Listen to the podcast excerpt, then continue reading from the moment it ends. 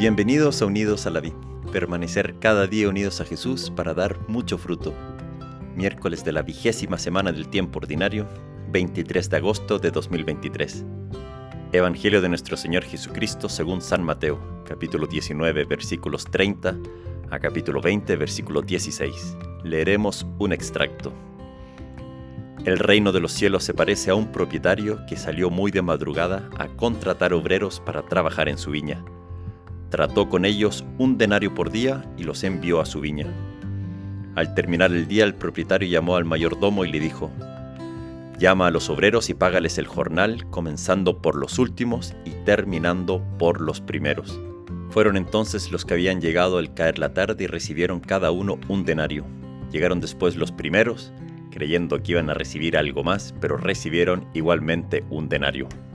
Y al recibirlo protestaban contra el propietario diciendo, estos últimos trabajaron nada más que una hora y tú les das lo mismo que a nosotros, que hemos soportado el peso del trabajo y el calor durante toda la jornada.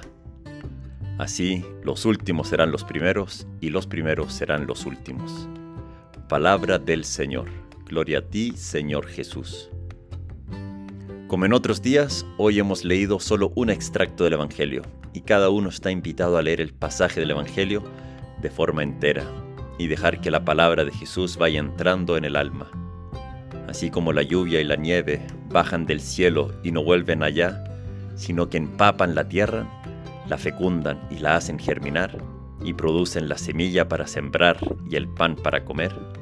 De la misma manera la palabra de Dios hace fecunda nuestra alma produce frutos y no vuelve a Dios sin producir éste. Hoy la liturgia nos presenta la parábola de los trabajadores en la viña. Vemos a un propietario que sale en diversas horas del día a buscar trabajadores para su viña. Sale alrededor de las 6 de la mañana, después a las 9, después a mediodía y de nuevo alrededor de las 3 y hasta las 5 de la tarde. Hay que tener en cuenta que en tiempos de Jesús la jornada terminaba a las 6 de la tarde. Es interesante que el propietario, solo a los que contrató muy de madrugada, les dijo que les iba a pagar un denario. A los que contrató a media mañana, les dice que les iba a pagar algo justo, y a los otros no les dice nada acerca de la paga. Al fin de la jornada el propietario le paga a todos un denario, y comenzó pagándole a los que habían trabajado solo una hora. Esto causa enojo en los que habían trabajado todo el día y protestaron contra el propietario diciendo que cómo le paga lo mismo que a ellos que trabajaron mucho más. Pero él les recuerda que no es injusto, les dijo que les iba a dar un denario, sino que lo que les molesta es que él sea bueno con los otros.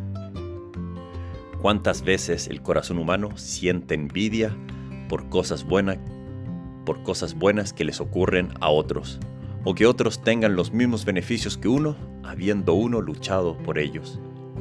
La mejor definición de envidia que he escuchado es que la envidia es la tristeza por el bien ajeno. Qué lata no solo no tener ese bien ajeno, sino que además entristecerse por algo que tiene el otro. Es como infligirse gratis un mal sobre uno, y además que te hace olvidarte de todo lo bueno que tú ya tienes. Pidamos a Jesús el regalo de ver todo lo bueno que ya tenemos y ver que todo esto es regalo de Dios. Nos olvidamos de que ya tenemos un denario. Y si otros tienen bienes o reciben cosas mejores, saber alegrarnos por el otro, porque Dios también está con ellos. Esta parábola nos ayuda además a entender mejor el corazón de Dios.